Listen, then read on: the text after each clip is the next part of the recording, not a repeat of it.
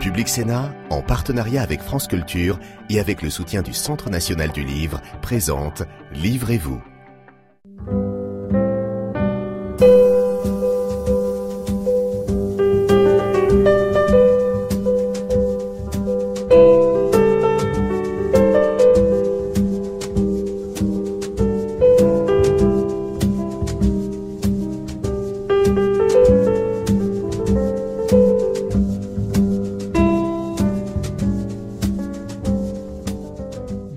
Et bienvenue dans la version de poche de Livrez-vous, votre émission littéraire sur Public Sénat en partenariat avec France Culture, une émission déconfinée mais pas encore libérée. Comme vous le savez, cet été, il est plus que probable que nous passions nos vacances en France. Et c'est la raison pour laquelle j'ai choisi d'inviter deux auteurs qui évoquent la France, qui évoquent certains coins de France. Je vous les présente immédiatement. Tout d'abord, François Sureau, bonjour. Bonjour.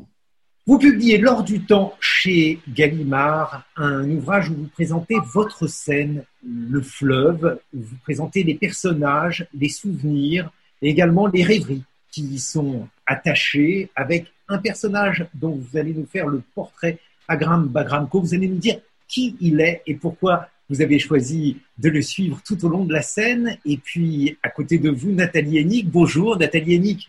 Vous êtes sociologue et euh, vous publiez La Maison qui soigne aux éditions Thierry Marchès, mais, mais, mais, vous publiez également un ouvrage consacré au Pont Neuf de Christo Christo, l'artiste, celui qui a emballé le Pont Neuf en 1985 et qui nous a quittés dimanche dernier, ce qui fait un lien évident, euh, le Pont Neuf emballé, avec la scène de François Sureau. Et euh, j'aimerais que vous nous disiez pourquoi cet homme est toujours aussi controversé en tant qu'artiste, Nathalie Hennick. Je ne suis pas certaine qu'il soit si controversé aujourd'hui. En revanche, quand j'ai fait cette enquête en 1985, le grand public ne le connaissait absolument pas et il n'était connu que par des spécialistes. Et c'est le fait d'avoir mis dans l'espace public cette installation monumentale qui l'a fait connaître par le grand public, avec évidemment des controverses, puisque euh, l'emballage du Pont Neuf allait à l'encontre de tout ce que les gens pouvaient attendre lorsqu'on leur parlait d'une œuvre d'art. Christo était euh, présenté comme un artiste, son installation comme une œuvre d'art. Or, ça n'était pas des tableaux, euh, c'était du tissu euh, autour d'un pont, c'était éphémère, ça n'était pas une commande publique, ça coûtait très cher, euh, on ne comprenait pas à quoi ça pouvait bien servir. Enfin, on était vraiment à l'encontre de tout ce que les gens pouvaient attendre en matière d'art. Et c'est évidemment pour ça que j'ai eu envie à l'époque de faire une enquête sur la réception de cette œuvre d'art contemporain tout à fait particulière, qui n'a pas suscité que des réactions négatives. Euh, il y a eu bien sûr toutes sortes de malentendus. Il y avait des gens qui pensaient que c'était une publicité pour la Samaritaine, d'autres que c'était un décor pour un tournage de film. Euh, et, et, bon, mais donc il y a eu beaucoup de malentendus. Il y a eu des réactions extrêmement positives. Ça a été un, événement extraordinaire. Les gens venaient de la grande banlieue pour voir la chose. Le, chiffre d'affaires des photographes du quartier a été décuplé parce que les gens passaient leur temps à prendre des photos. Ils venaient en famille, entre amis, ils organisaient des pique-niques sur le pont. Donc il y a eu des phénomènes d'adhésion très forte. Et puis il y a eu bien sûr aussi des rejets, des gens qui euh, se demandaient à quoi ça pouvait servir, pourquoi est-ce qu'on dépensait autant d'argent euh, pour quelque chose qui servait à rien alors qu'il manquait des scanners dans les hôpitaux. Enfin, tout, tout l'éventail des, des réactions face à l'art contemporain François Sureau, je, n'ai pas le souvenir d'avoir croisé euh, Christo dans l'ordre du temps. Je ne suis pas sûr que vous soyez un admirateur de, de cet euh, artiste. Non. Et euh, vous savez que les surréalistes, au temps de la révolution surréaliste, faisaient des listes. On aime, on n'aime pas. Alors on aimait Apollinaire, on aimait, on aimait Chateaubriand, d'ailleurs on aimait Apollinaire, mais on n'aimait pas Anatole France. Enfin, voilà.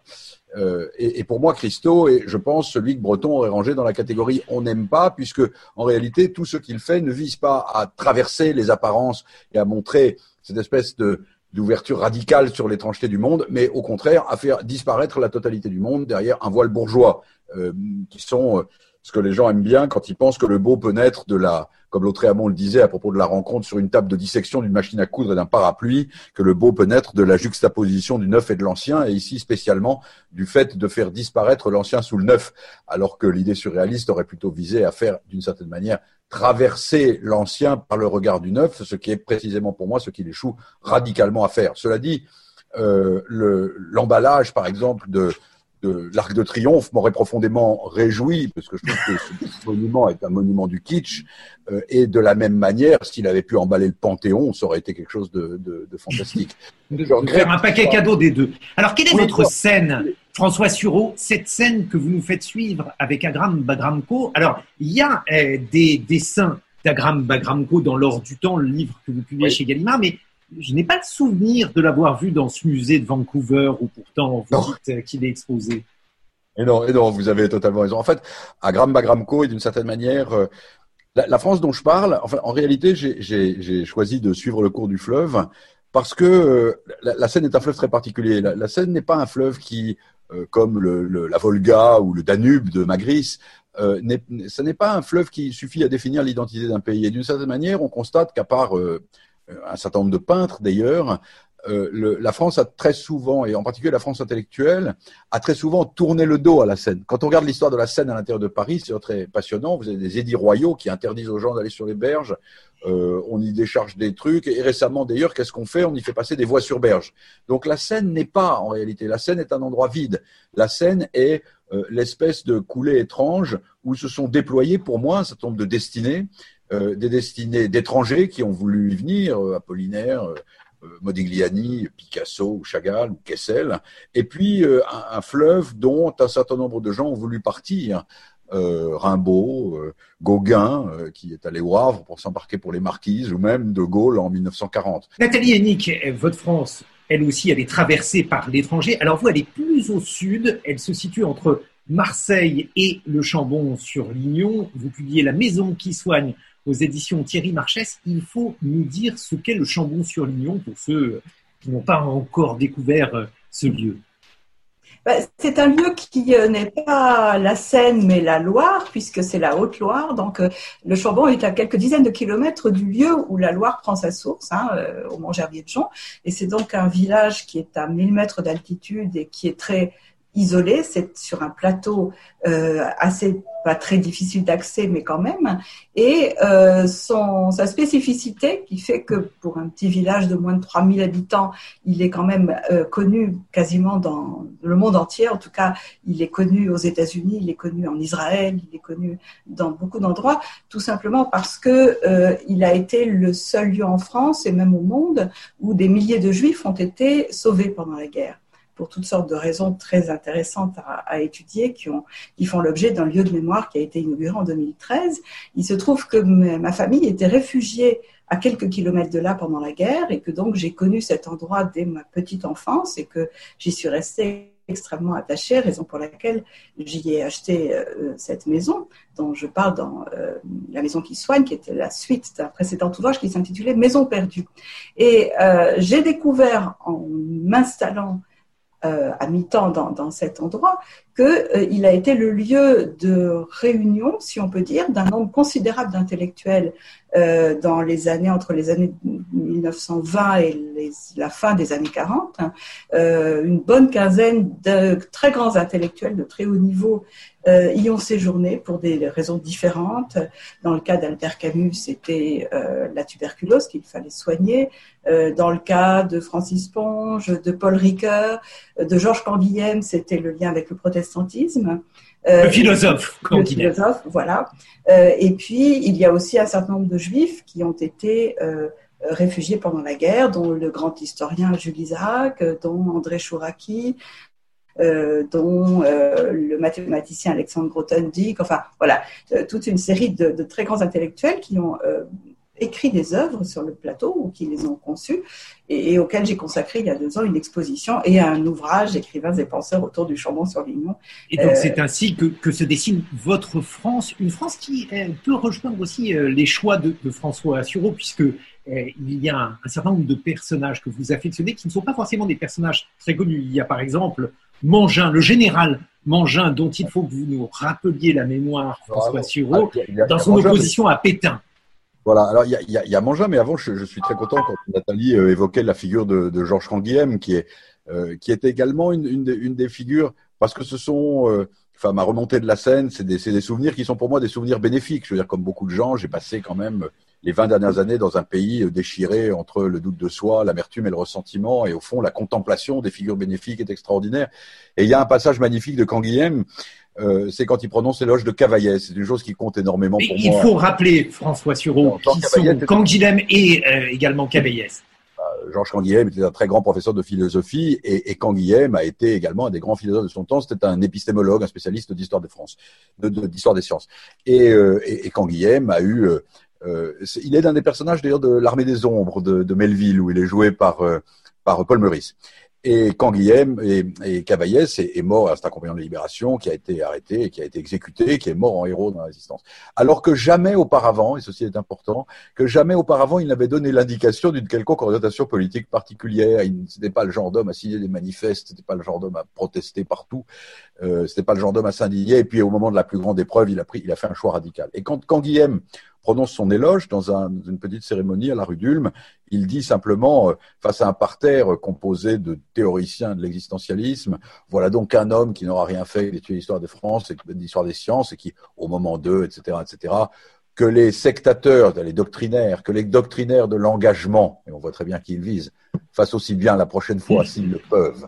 Et, et j'aime énormément cette phrase parce que euh, elle, elle montre ce côté euh, que j'ai voulu décrire dans les personnages que j'ai aimés, qui sont des personnages qui ont fait ce qu'il fallait à certains moments, euh, dans le doute et l'incertitude, sans avoir au préalable bassiné les autres euh, auparavant avec leur amour du bien. Et le, le Mangin est fascinant pour ça parce que c'est une famille. Il était l'un des, généraux vainqueurs de la Première Guerre mondiale, mais ce qui est plus étonnant que lui, qui était un militaire assez euh, étonnant, vaguement anarchisant, enfin vaguement anarchisant et Dreyfusard, enfin une espèce d'apôtre de la volonté comme ça. Il avait eu deux fils et, deux gendres, et les quatre étaient compagnons de la libération, notamment Louis Eugène, qui est un, type fantastique, qui est l'un de ceux d'ailleurs qui a donné la bombe atomique à, à Israël au moment de Bourges Ponouri.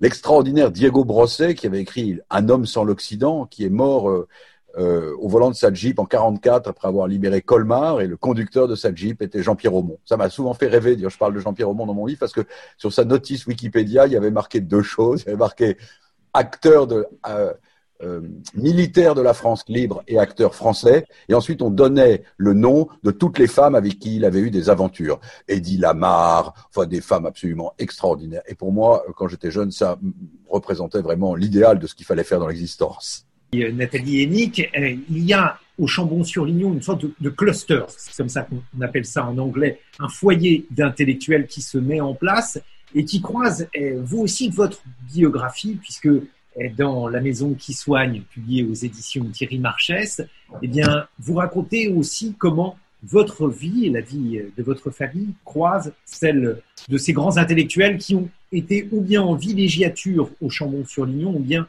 qui s'y sont réfugiés. Oui, c'est euh, tout à fait euh, étonnant euh, comme situation où on voit un endroit à la fois très isolé est très petit, hein, c'est un petit village, euh, faire l'objet de cette, euh, de cette présence étrange qui euh, conjoint à la fois la résistance armée parce qu'il y a eu le maquis pendant la guerre, la résistance spirituelle parce que il y a eu le rôle très important des protestants, des pasteurs protestants, notamment le pasteur Trocmé, et puis cette, cette extraordinaire floraison de, euh, euh, de gens qui soit étaient réfugiés en raison de ce qui se passait, euh, enfin en raison des persécutions, soit ont choisi le lieu. Il faut dire que le, le caractère très protestant du lieu a beaucoup attiré de, de protestants. Je suis moi-même issue d'une famille euh, juive d'un côté, protestante de l'autre, euh, et ça, ça joue évidemment sur l'atmosphère d'un lieu qui tient sa caractéristique non seulement des paysages qui sont mmh. très très typés et très beaux. Dans euh, le panthéon personnel de François Sureau, il y a des choses qui, qui résonnent avec cela. Il y a le jansénisme, il y a Port-Royal, il y a Pascal, François Sureau, euh, ça n'est pas uniquement le protestantisme qui résonne, c'est en fait euh, l'ensemble de cette manière-là d'envisager la spiritualité. Oui, il y a, aussi, je, crois que il y a aussi une, une partie de ce, ce, ce, livre, en tout cas, euh, que j'ai écrite et que je suis très, dont je suis très content qu'il soit publié maintenant. Enfin, je suis très content d'avoir l'occasion d'en parler maintenant parce que c'est un livre que j'ai fait euh, d'une certaine manière pour échapper aussi à la, à la politique. C'est-à-dire qu'il me frappe énormément que depuis 20 ans, notre univers, c'était en particulier le cas dans le confinement, hein, mais notre univers intime, notre univers personnel est incroyablement dicté par la politique parce qu'il est incroyablement dicté par nos inquiétudes. Euh, alors qu'on se rend compte que euh, quand on contemple un certain nombre de destinées particulières qui vont de Chateaubriand André Breton ou celle de Pascal ou celle d'autres personnes, on se rend compte qu'en réalité, il y a toute une espèce de tuf français très littéraire formé de d'un caractère réfractaire et d'un amour étrange de la vie euh, qui, à certains moments, les dispose à une action politique particulière, mais sans que la politique forme le, tout de leur existence. Euh, le, Pascal est absolument caractéristique pour ça et et, en fait, il y a beaucoup dans mon livre de figures d'écart, euh, parce que je trouve que notre monde moderne comment dire, se montre assez hostile euh, au retrait, à l'écart, euh, à la méfiance sereine.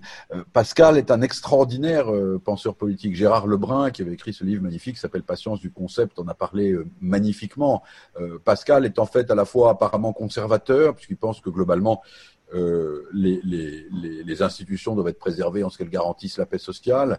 Euh, il est aussi un formidable euh, professeur de scepticisme par la distinction qu'il fait entre les grandeurs naturelles et les grandeurs d'établissement, et qui devrait interdire à chacun de d'espérer qu'un président, un premier ministre, une majorité, une doctrine quelle qu'elle soit, puisse apporter le bien sur la terre. il y a quelque chose là-dedans que, que, que, que j'aime énormément. Et puis, et puis aussi les contradictions, les contradictions qui sont visibles par exemple dans ce personnage fantastique qui, qui, qui est présent dans le livre quand je raconte sa mort euh, et qui est pour moi un personnage absolument central, qui est Guillaume Apollinaire, euh, qui est un Pourquoi Apollinaire? Expliquez-nous ce qui vous attire euh, chez lui, François Sureau. C'est un, un, je trouve que l'un de nos défauts collectifs, c'est la binarité, c'est-à-dire qu'on est de droite ou de gauche, on est euh, militariste ou antimilitariste, on est croyant ou agnostique ou athée, etc. Il y a chez Apollinaire une manière absolument incroyable d'essayer de, concilier les contraires à la recherche de l'harmonie. Voilà l'homme qui écrit euh, à toi soldat amoureux de la douce France, qui s'engage, qui, qui est fier de, de lui, d'ailleurs qu'on avait traité très souvent de métèque. Vous vous souvenez que Cravant, euh, au moment de, des expéditions des indépendants, quand euh, Apollinaire défendait évidemment Marie Laurencin avec qui il vivait, etc., le traité de juif apollinaire. Il était le juif apollinaire. Euh, Martin Dugard lui trouve un air de, de juif étranger. Enfin, c'est quand même absolument extraordinaire. On voit dans la destinée d'Apollinaire vivre en creux la totalité des xénophobies françaises de cette époque, et lui avait voulu certainement s'intégrer, devenir français. Sa croix de guerre était quelque chose d'énorme pour lui, sa légion d'honneur, le rêve de l'Académie française. En même temps, comme dit l'autre, il fait représenter les mamelles de Tirésias, qui est quand même un immense texte féministe, où euh, la femme du roi oblige le roi à procréer parce qu'il est injuste que seules les femmes procréent. Comme euh, dans ce chambon sur Lignon, Nathalie Henny, qui, vous l'avez évoqué tout à l'heure, est euh, une réunion de gens tout à fait étonnant avec une sorte de, mystère, le mystère du bien, puisqu'on évoque souvent le mystère du mal, mais là, il s'est passé quelque chose de très particulier au Chambon-sur-Lignon, c'est le village collectivement qui a sauvé des juifs, des enfants, et des personnes adultes, bref, Comment explique-t-on, vous qui êtes également sociologue Nathalie Henny, comment explique-t-on qu'un village, qu'une vallée collectivement se soit liée pour empêcher eh, que ces gens-là meurent? Crois que c'est très fortement lié à l'histoire de l'enracinement protestant et de la, à la fois du lien euh, très ancien entre le protestantisme et le judaïsme, puisque bien évidemment l'Ancien Testament est la Bible des protestants, et par ailleurs, le souvenir des persécutions qui était quand même, euh, qui est quand même encore présent, parce que les persécutions très violentes contre les protestants au XVIIIe siècle, suite à la révocation de l'édit de Nantes, euh, sont encore dans les mémoires. Elles ne remontent qu'à quelques générations. Leur souvenir se transmet de génération en génération. Justement, concrètement, comment s'y sont-ils pris euh, pour que les Juifs qui étaient cachés dans ces fermes soient avertis lorsqu'il y avait un risque? Comment oh, il, y avait, il, y avait, toutes sortes de, de stratagèmes. On, on, venait d'un signe, alors telle la porte de la grange sera ouverte si jamais il y a un danger. Euh, il y avait aussi, euh, il faut parler quand même de, de la mobilisation des réseaux d'entraide juive, hein, l'œuvre de secours aux enfants, euh, enfin toutes sortes de réseaux juifs et de résistance juive, le Joint, etc., qui ont beaucoup fait les réseaux collectifs protestants ou pas protestants, certains étaient même également catholiques, qui ont sorti des, notamment des enfants et des adolescents des camps de Gurs, de Rivesaltes, etc., pour les faire venir sur le plateau. on a tous ceux qui, tout simplement des paysans dont Chouraki nous raconte qu'ils attendaient le petit train dans de minuscules euh, édicules en pleine campagne qui étaient les, arrêts du, petit train hein, et qui attendaient pour, au cas où, à tout hasard, il y aurait des enfants juifs à venir euh, secourir et abriter. Il y avait aussi ces noms de code. Euh, on vous apporte trois anciens testaments, ça voulait dire trois juifs à sauver. Bon, enfin voilà, il y avait toute une série de, d'anecdotes, hein, mais de, réelles, qui euh, racontent très bien toutes ces histoires. Alors, il y a eu plusieurs films qui ont été consacrés à, au Chambon-sur-Lignon pendant la guerre. Il y a eu plusieurs ouvrages. Enfin, ça commence à devenir quelque chose d'assez connu. C'est une sorte de, ça devient, c'est en train de devenir un petit peu légendaire, mais je crois que c'est une légende qui mérite d'être connue et transmise parce qu'elle est exemplaire. C'est le seul lieu mémoriel qui soit positif et non pas négatif, c'est-à-dire un lieu mémoriel de la Seconde Guerre mondiale qui soit un lieu de sauvetage et non pas euh, de, euh, destruction. C'est vrai. Dans euh, ce lieu de mémoire qui est le livre que vous avez signé, François Sureau, il y a différents personnages. Alors, il y a des personnages héroïques, on a parlé de, de Mangin, il y a des personnages animaliers comme Babar, et puis il y a des personnages parisiens à l'apparence plus modeste. Je, pense à Maigret, par exemple, François Sureau. Oui, euh, si vous voulez, le, c'est, un, j'étais très sensible à ce que disait Nathalie tout à l'heure, c'est-à-dire que, et à ce que vous disiez aussi, Guillaume. C'est en fait, nous vivons euh, sous l'effet de cette espèce de superstition selon laquelle le mal est plus puissant que le bien, simplement parce que le mal est plus visible. Et, euh, et d'une certaine manière, j'ai toujours été passionné par la, la, les, figures de la recherche du bien dans les destinées individuelles. Euh, J'en viens une minute sur ce qui a été dit avant à propos du Chambon-sur-Lignon, parce que c'est aussi un des passages de mon livre, pas le Chambon-sur-Lignon, mais autre chose, qui est euh, je, je, suis fasciné par. Alors, il y a la sociologie, bien sûr, il y a le protestantisme. Je, suis très sensible. La famille de ma mère avait quitté la France au moment de la révocation de l'édit, et c'est vrai que c'est quelque chose dont le souvenir est, est toujours vivant en réalité chez, chez, les protestants. Il n'y a pas de doute. Il y a un élément sociologique, et puis ce qui me fascine aussi, c'est l'élément de discernement euh, individuel. C'est-à-dire le moment où, par exemple, j'en parle, ce qu'on appelle l'encyclique oubliée, c'est le moment où le pape Pie XI, après avoir condamné d'ailleurs dans des termes équivoques hein, à l'égard du judaïsme, il ne faut pas l'oublier, le nazisme dans euh, euh Mitbanender Zorge, euh, fait venir un jésuite extraordinaire. Dans ma poignante inquiétude. Pour dans ma poignante inquiétude. Il fait venir un jésuite extraordinaire. Je raconte cet épisode assez oublié dans le livre, euh, qui s'appelle John Lafarge, qui est devenu ensuite un des grands promoteurs des droits des Noirs aux États-Unis et qui a accompagné, qui a accompagné Martin Luther King jusqu'à sa mort sur la plupart, dans la plupart des manifestations qu'il faisait. Et il dit à Lafarge, je voudrais, je voudrais que vous condamniez l'anti-judaïsme dans une encyclique. Et euh, Lafarge, qui est absolument interloqué, qui est un jeune jésuite de 35 ans, lui dit mais qu'est-ce que vous voulez que j'écrive? Très Saint-Père. Et le pape lui répond imaginez que vous êtes pape et écrivez. Et euh, Lafarge s'enferme à Manrez avec deux autres jésuites, dont un, Allemand, et ils se, mettent à, écrire une encyclique qui ensuite ne sera jamais publiée, puisque le pape Pie est remplacé par Pie XII, euh, et que cette encyclique n'aura jamais lieu.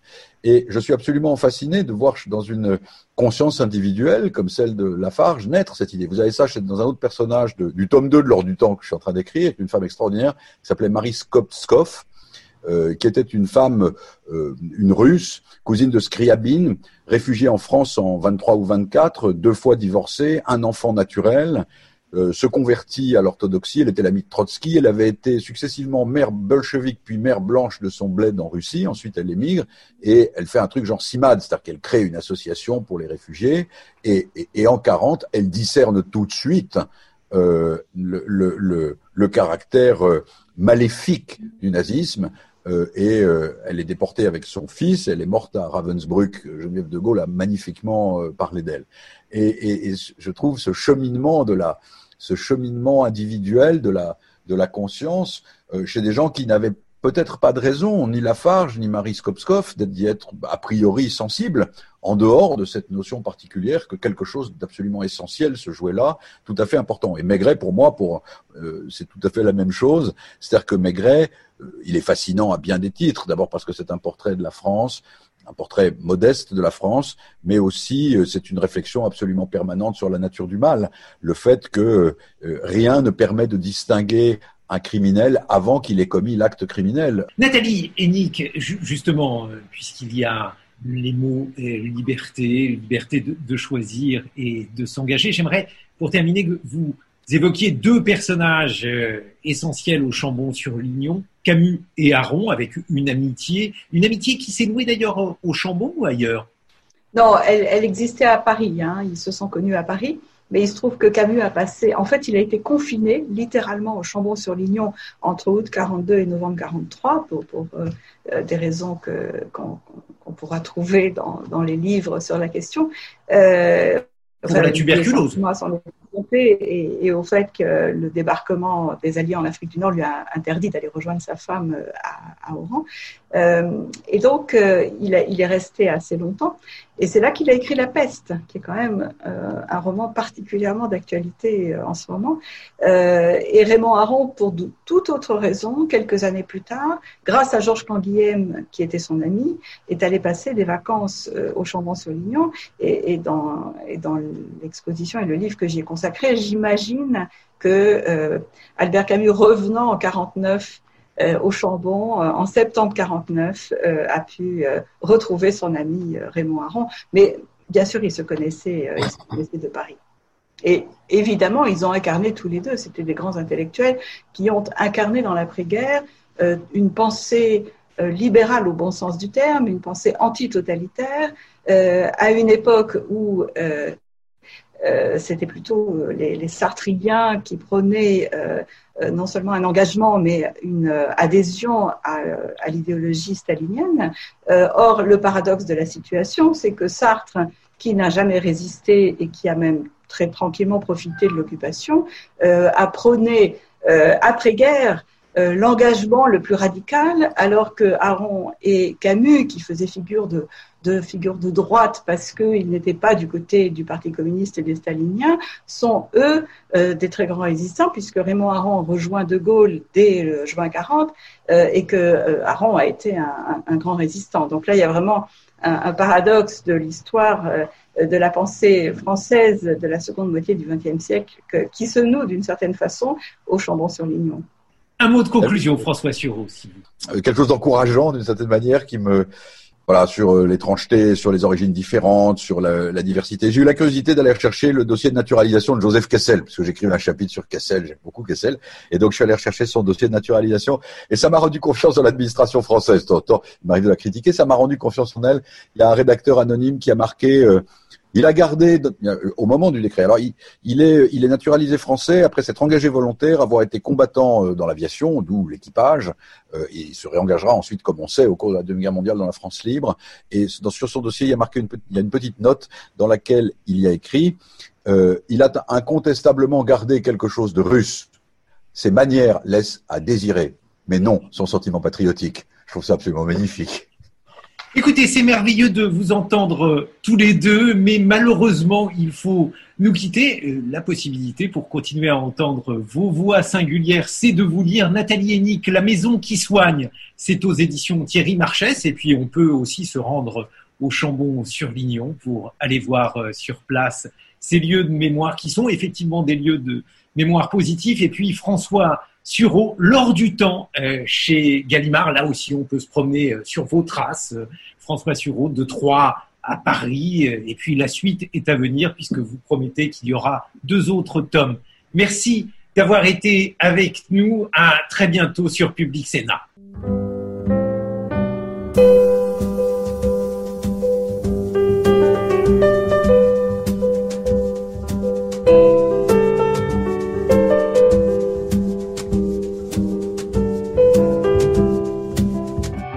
Sénat, en partenariat avec France Culture et avec le soutien du Centre national du livre, vous a présenté Livrez-vous.